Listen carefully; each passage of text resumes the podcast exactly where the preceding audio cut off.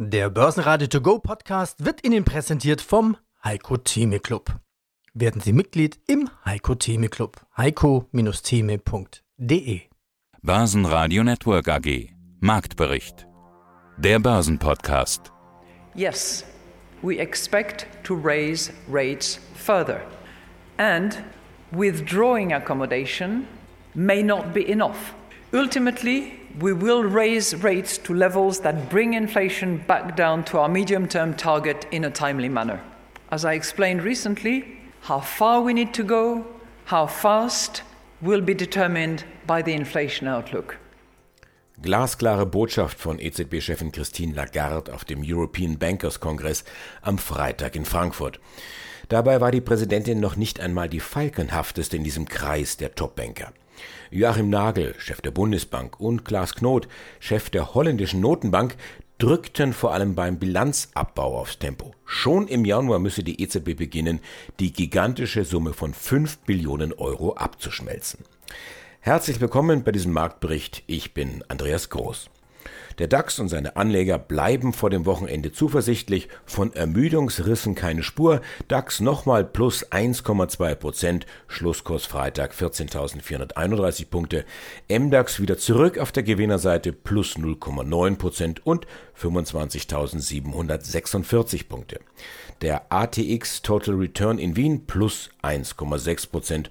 Und auch die US-Börsen mit einem Friendly Friday. Hallo, mein Name ist Markus Königer. Ich arbeite auf dem Parkett der Frankfurter Wertpapierbörse für die ITF Bank. Meine Kollegen und ich sind für die korrekte Preisfeststellung für die strukturierten Produkte der Emittenten, die wir betreuen, verantwortlich. Und es ist ordentlich was los bei euch auf dem Parkett, wie man im Hintergrund hört. Da wird gehandelt, da kommen die Meldungen rein. Schönen guten Morgen, Frankfurt. Seit Oktober fahren die Börsen nach oben, beinahe 2500 Punkte beim DAX. Da hält man so ein bisschen Ausschau nach Anzeichen einer Korrektur oder wenigstens Konsolidierung. Markus, wie ist die Stimmung heute auf dem Parkett? Was macht der DAX? Ja, aktuell sind wir 55 Punkte im Plus, also jetzt noch nicht so dramatisch. Ja, also ist alles noch relativ ruhig, geht alles noch gesittet ab. Aber wir sind ja schon eher dankbar dafür, dass wir da über die 14.000 Punkte bleiben. Ja, am Montag eigentlich hat es recht positiv angefangen. Bei 14.300 Punkte sind wir da in der Richtung sind wir reingekommen. Dann waren wir auch mal kurz über die 14.400 Punkte, also 14.450 fast gerissen. Aber aktuell bleiben wir so auf dem Niveau. 14.200, 14.300 Punkte. Wenn man sich da in dem Niveau weiter sich bewegen und dann leicht mit kleinen Schritten nach oben gehen, noch bis zu Weihnachten dürften wir zufrieden sein. Abgerechnet wird dann wie immer am Schluss. Das gilt übrigens auch für Siemens. Da gab es am Donnerstag die Jahreszahlen, die haben wir das leicht verschobene Geschäftsjahr. Und zwar mit einem Doppelwumms, so habe ich es dann genannt. Rekordzahlen, das war das eine, und mehr Dividende auf der anderen Seite. Das ist ja fast schon ein bisschen exemplarisch für die Bilanzen derzeit. Wie siehst du das? Also vorher hat man so ein bisschen Fingernägelkauen gehabt und die Stimmung war schlecht und die Lage ist doch deutlich besser. Ja, das ist richtig. Das hast du aber generell bei vielen Unternehmen, dass die Lage eigentlich gut ist. Sie haben volle Auftragsbücher, aber entweder liegt es an den Rohstoffen oder B, kein Personal.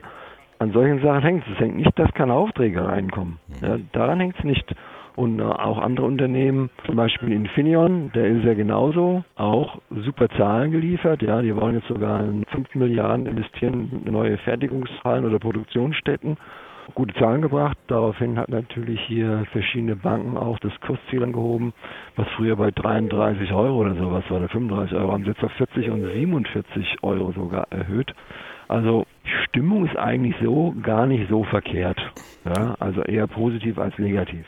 Die Ölpreise geben weiter nach, am Freitag noch einmal über 4%. Weltweite Rezession und Corona in China werden als Gründe vermutet. Noch einmal gedanklich zum European Bankers Kongress. Dass Christine Lagarde durchaus Spaß versteht, das hat sie in ihrer Keynote gezeigt. Niemand, so die Präsidentin, will derzeit mit ihr tauschen.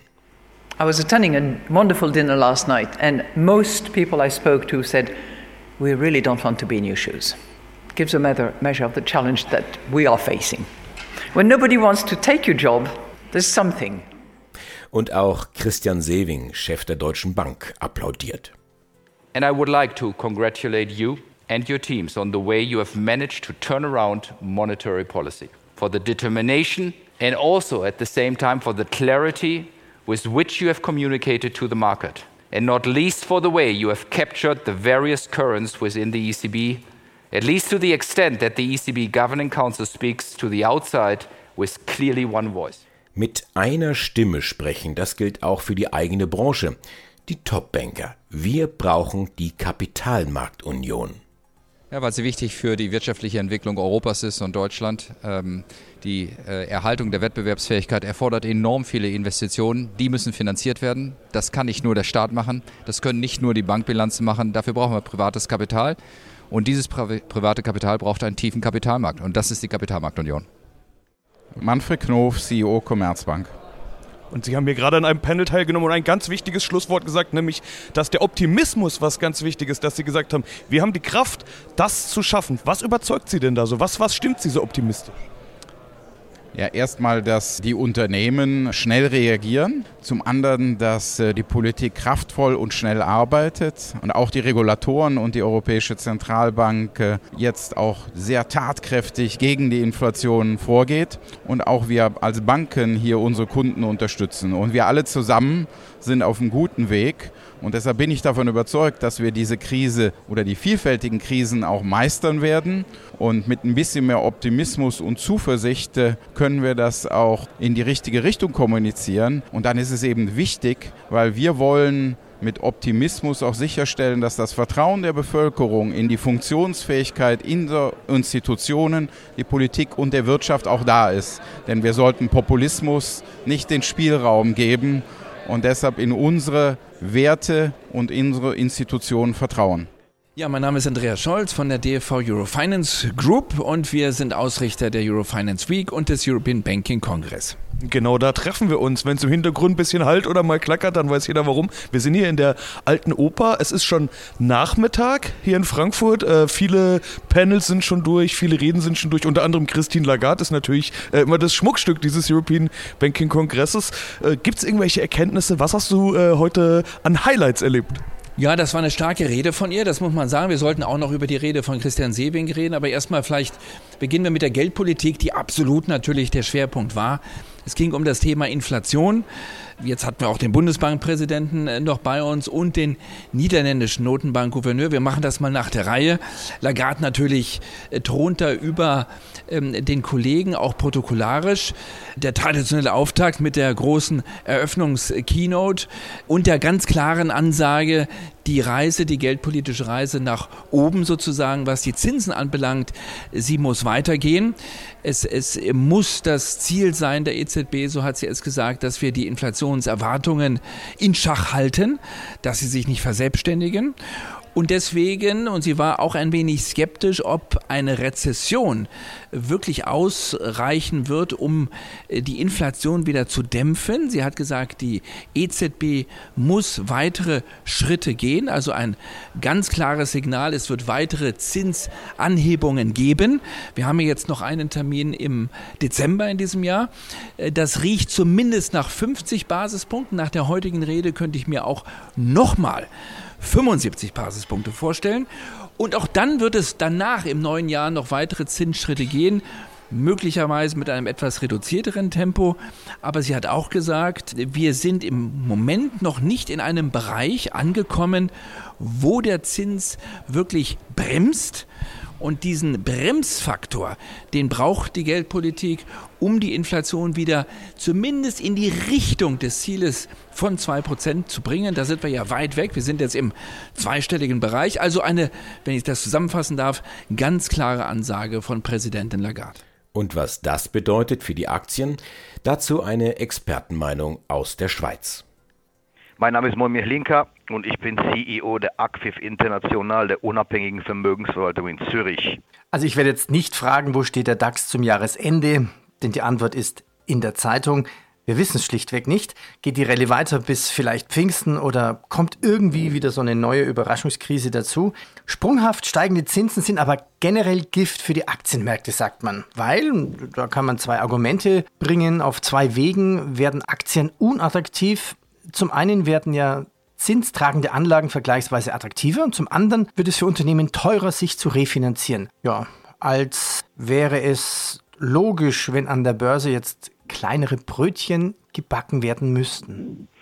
Äh, Heinrich, es sind ja kleinere Brötchen gebacken worden und Sie dürfen nicht vergessen, wir haben Abstürze gehabt in der Spitze von bis zu fast 40 Prozent und äh, schauen wir uns bitte mal der, der Nasdaq, äh, ich habe mich jetzt nicht jetzt genau auf diese Diskussion vorbereitet, aber ich glaube, der Nasdaq ist immer noch 30 Prozent im Minus year to date. Der SMIM, der Midcap Index ist über 30 Prozent im Minus seit Beginn des Jahres. Der MDAX ebenfalls 30 Prozent seit Beginn des Jahres im Minus.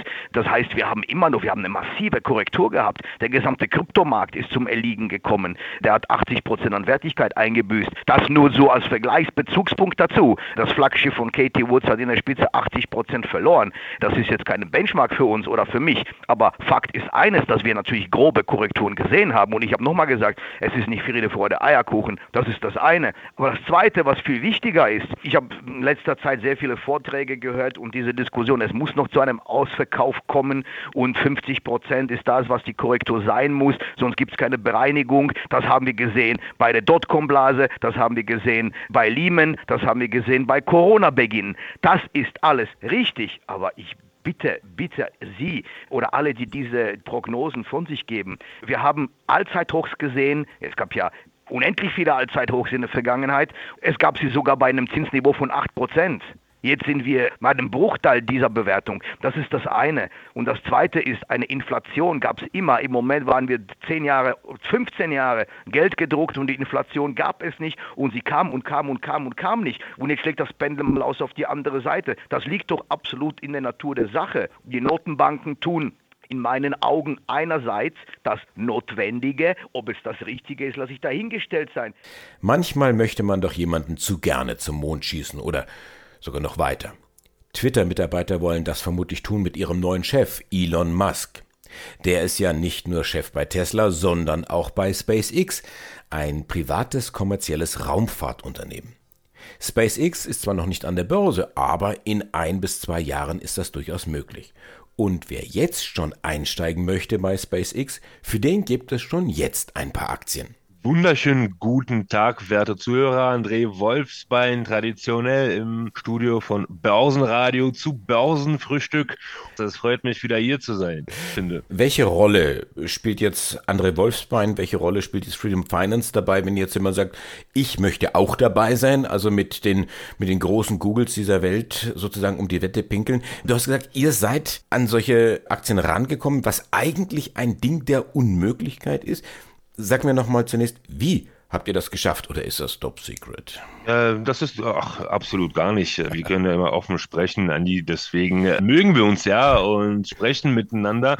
Ähm, es ist tatsächlich so, dass ein russischer Frühzeitinvestor aufgrund der geopolitischen Situation gezwungen war, seine Position abzustoßen. Und das hat er über uns gemacht, quasi. So ist es dazu gekommen. Das ist ein sehr vermögender Mann aus dem Pharma-Business. Also ich würde nicht sagen Industrie, aber aus Pharma-Business, das seine, seine Bestände auflöst. Was ist das für ein Volumen? Ähm, wir haben für eine Million US-Dollar, wie gesagt, also äh, 69 Dollar pro Aktie und das impliziert ja diese 120 Milliarden Valuation, aber hier haben wir schon äh, Discount, weil wie gesagt, also nach anderen Valuation-Modelle kostet Tesla jetzt schon 125 Milliarden. Von daher, es wird auch eine quasi Auktion stattfinden, weil wie gesagt, also über Mangel an Interessenten können wir uns da jetzt nicht beschweren. Und derjenige, der am meisten bietet, wird äh, den Stock auch bekommen. Mhm. Also ich schätze mal, die wird so für 75, 78 ähm, US-Dollar rausgehen. Also das ist dann quasi auch wieder euer Business Case, dass ihr sagt, äh, genau. kauft für einen Preis äh, X, SpaceX sozusagen und mhm. sagt, liebe Leute, wenn genau. ihr da einsteigen wollt, bitte eure Gebote. Wie sieht da der Zeitplan aus? Muss man, wie sehr muss man sich sputen? Also je schneller, desto besser. Man kann, kann, mich jederzeit kontaktieren. Also ich bin da immer offen für einen Dialog. Sollte es dann zu spät sein, haben wir nach wie vor unser Axiom, was ich persönlich sogar ein Ticken interessanter als SpaceX finde, weil es nicht so äh, überhyped ist. Ja, aber mindestens, aber mindestens genauso interessant. Mhm. Und ich meine, hier haben wir wirklich was sehr Interessantes. Also es gibt ja die Virgin Galactic etc. Virgin Galactic hin und her ist zwar auch innovativ, aber hier sprechen wir von ganz anderen Dimensionen. Ja, also Virgin Galactic kann man sich so vorstellen, ist einfach mal Weltraumtourismus. Hier sprechen wir aber von Entdeckung der neuer Welten, ob das jetzt Mond ist oder Mars. Also das ist, das ist alles ein, ein Ticken interessanter. Globaler kann man ja nicht sagen. Das ist ja, das ist ja nicht global, da nicht auf dem Planeten, ja, aber das ist auf jeden Fall größer. Auf dem Börsentag in Hamburg und auf der MKK in München hat Kollege Sebastian Leben etliche Experten getroffen, wie zum Beispiel die Chefs von NIO oder Cherry, den Osteuropa-Experten Andreas Mennecke und den Wikifolio-Trader Richard Richie Dobetzberger. Sein Wikifolio mit einer Performance von 1449 Prozent. In Worten 1449.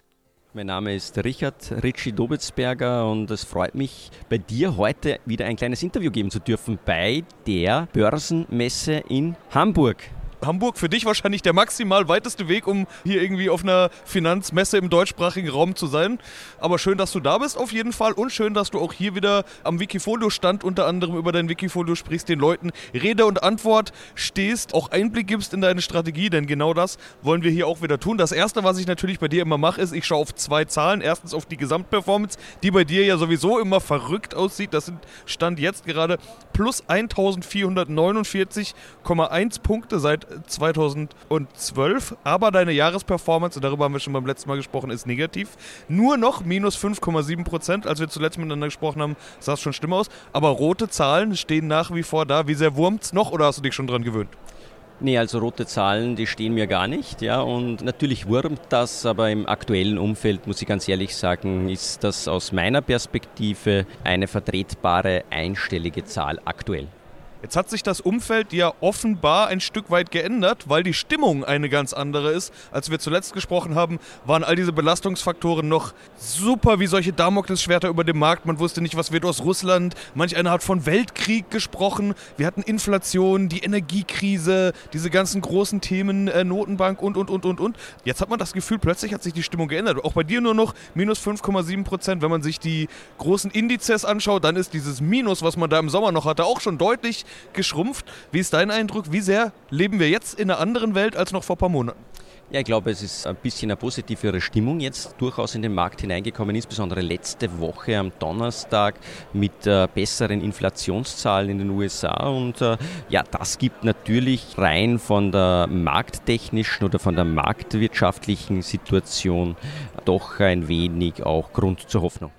Ja, guten Morgen, mein Name ist Rolf Unterberger, ich bin der CEO der Cherry AG und freue mich auf das Gespräch. Jetzt ist das hier ja eine Investorenkonferenz, die MKK, Münchner Kapitalmarktkonferenz. Das heißt, am Ende schaut man auf die Aktie. Zum Schluss will ich nochmal den Blick auf die Aktie machen. Vor einem Jahr, November 2021, waren sie noch fast 30 Euro wert. Im Oktober gab es das Tief. Da waren es weniger als 5. Jetzt haben wir gerade gesagt, zuletzt kam da wieder plötzlich total Schwung rein. Allein nach den Zahlen am Dienstag waren es, glaube ich, 14 Prozent plus. Ich hatte vorhin mal geschaut. Was sagen Sie denn hier den potenziellen Investoren, den Analysten, den Hörern zu Hause? Mhm. Ja, ich glaube, grundsätzlich muss man sagen, gibt es zwei Arten, die den Einfluss auf die Aktie haben. Einmal die makroökonomischen Themen, auf die wir keinen Einfluss haben. Was wir tun, ist, wir versuchen, die Dinge wirklich umzusetzen, die wir unter Kontrolle haben. Also Effizienzsteigerung, neue Innovationen, das sind die Themen, an denen wir arbeiten. Aber grundsätzlich, glaube ich, kann man sagen, ist, ist Cherry auch mit der Eigenkapitalquote und so wie wir heute im Markt positioniert sind, eine äh, sehr solide Company. Ja. Sie haben es auch bei anderen Firmen gesehen, ja, wie die Aktie runterging und auch jetzt die letzten Tage wieder nach oben. Das heißt, wir sind eine solide Tech-Company, die auch nach vorne eine klare Vision hat. Ich glaube, auf der Substanz kann man auch aufbauen. Eine klare Vision in die Zukunft, sagen Sie. Wie gut können Sie denn planen? Jetzt lag ja zweimal die Prognose daneben. Wie schwierig ist es, in die Zukunft zu schauen? Ja, das ist natürlich äh, schwierig, wenn man über Guidance spricht. Ja. Aber wenn man über eine Vision spricht, dann ist unser Ziel einfach die nächsten drei bis fünf Jahre auf ein Umsatzvolumen zwischen 300 und 500 Millionen zu kommen. Das heißt für uns äh, natürlich, Sie haben es schon angesprochen, mittelfristig wieder Double-Digit Growth, organisch, aber auch über gezielte M&As entsprechend zu wachsen. So, das heißt, das ist unsere Vision. Ja, da glauben wir fest dran und dafür sind auch die drei Trends, die im Markt uns dabei auch unterstützen, auf die wir uns fokussieren, auch sehr, sehr hilfreich. Das Thema Gaming, ich habe es schon angesprochen, angesprochen, 7 bis 8 Prozent über die nächsten Jahre im, im Schnitt. Dann das Thema äh, natürlich Work from Home oder Remote Working ja, mit der starken gewachsenen Embedded Base, die wir natürlich mit neuen Produkten jetzt anreichern. Und das dritte, die Digitalisierung des deutschen Healthcare-Sektors. Das sind die drei äh, Pfeiler, auf denen wir unser Wachstum aufbauen. Mein Name ist Andreas Mennecke, Geschäftsführer der E-Stock Informationsdienste GmbH und Herausgeber des Börsenbriefes E-Stock Trends. Mm, Sie haben jetzt gesagt, es gibt aber natürlich ganz andere Chancen als Russland. Wir haben früher oft über die russische Börse gesprochen. Die scheint momentan ja nicht mehr das große Thema zu sein. Wo schauen Sie denn stattdessen hin?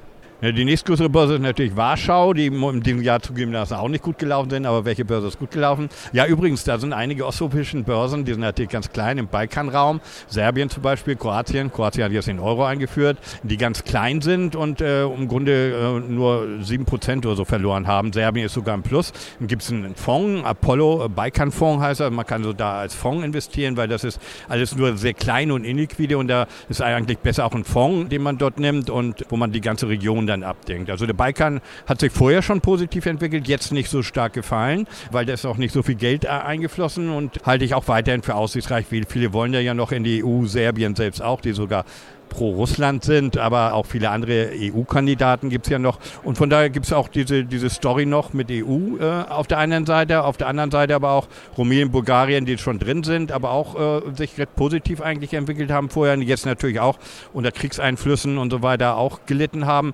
Aber auch da Rumänien und Bukarest also nur in einer 10% Minus, also fast besser als der DAX. Es gibt vielleicht auch viele Chancen, also in der Wirtschaftswoche sogar das neue Thema, das neue Russland ist jetzt Kasachstan. Ne? Und Kasachstan gibt es auch viele Rohstoffe Rohstoffunternehmen, äh, Kazatomprom, einer der größten äh, oder der größte sogar Uranproduzent der Welt. Und ich habe hier auch heute mal beim Vortrag die Caspica Z vorgestellt, die das größte Fintech-Unternehmen da ist. Und die machen das auch so sehr gut, dass sie den E-Commerce und so verbinden mit Bankgeschäften und sind jetzt auch 40, 50 Prozent seit Sommer dieses Jahres gestiegen. Also es gibt auch, oder in Polen habe ich zum Beispiel eine Arctic Papers äh, empfohlen, das ist der größte Papierhersteller. Also es gibt da so ein sehr interessantes Marktsegment in Warschau New Connect heißt das, wo man auch so einzelnes Stockpicking noch machen kann.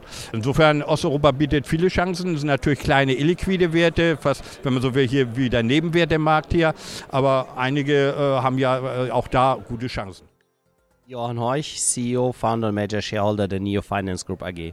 Und wir treffen uns hier in München auf der MKK. Die Investoren, die wollen hören, was es Neues gibt. Wir haben ja vor nicht allzu langer Zeit ein Interview mit Ihnen im Börsenradio gehabt. Aber gehen wir es mal von Investorenseite, von MKK-Seite an. Sie hatten in einem der letzten Interviews definiert, dass Ihr Ziel ist, Schritt für Schritt die führende, skalierbare, paneuropäische Wealth-Tech-Plattform zu schaffen. Wie erklären Sie das den Investoren hier vor Ort möglichst einfach und schnell? Äh, das ist relativ einfach. Als ich vor einem Jahr hier stand und erklärt habe, was ich vorhabe, erkläre ich heute, wie ich das bereits mache. Das heißt, wir sind jetzt aus der Phase, wo wir sagen, so könnte es funktionieren, raus und sind jetzt in der Execution-Modus. Wir haben zwei Firmen übernommen, beide integriert in drei Monaten, Umsätze verdreifacht, Kunden verdoppelt. Und jetzt zeigen wir, wie die Logik weiter funktioniert im nächsten Step. Wir zeigen auf, was bedeutet wie wir denken. Also wie wollen wir neue Märkte reingehen mit den Targets, wie wollen Synergien schöpfen bei bestehenden Lösungen, wie wollen wir unseren Marktzutritt erweitern, wie wollen wir neue Elemente in der Wertschöpfungskette schließen und anhand von Templates bringe ich das näher, wie die kurzfristige M&A-Strategie bei uns aussieht. Ja, MA, wichtiger Faktor. Zwei Übernahmen hinzugekommen, wurde im letzten Interview schon etwas drüber gesprochen. dass es war einmal die Patronize Financial Systems und das andere war die FixHub. Patronas, so wie es aussieht, da wird gerade am meisten getan. Ich habe mal geschaut, wo, wie so der Newsflow der letzten Wochen aussah. Da kam eigentlich eine Meldung nach der anderen eben von da. Ja, genau. Also die Logik dahinter ist ja die folgende. Wenn man den Gesamtmarkt nimmt in Europa, was Asset Under Management angeht, so sind 70 Prozent Asset Manager Markt. Das ist der Markt, der für organisches Wachstum da ist. Es sind weniger Player, große Margen und gutes organisches Geschäft. Auf der Wealth Management Seite 30 Prozent des Marktes sind viele kleine Nischenanbieter, großer Verdrängungskampf. Das heißt, wir haben gesagt, den Wealth Management Markt nutzen wir für anorganische M&A-Strategien, den Asset Management Markt nutzen wir für organisches Wachstum.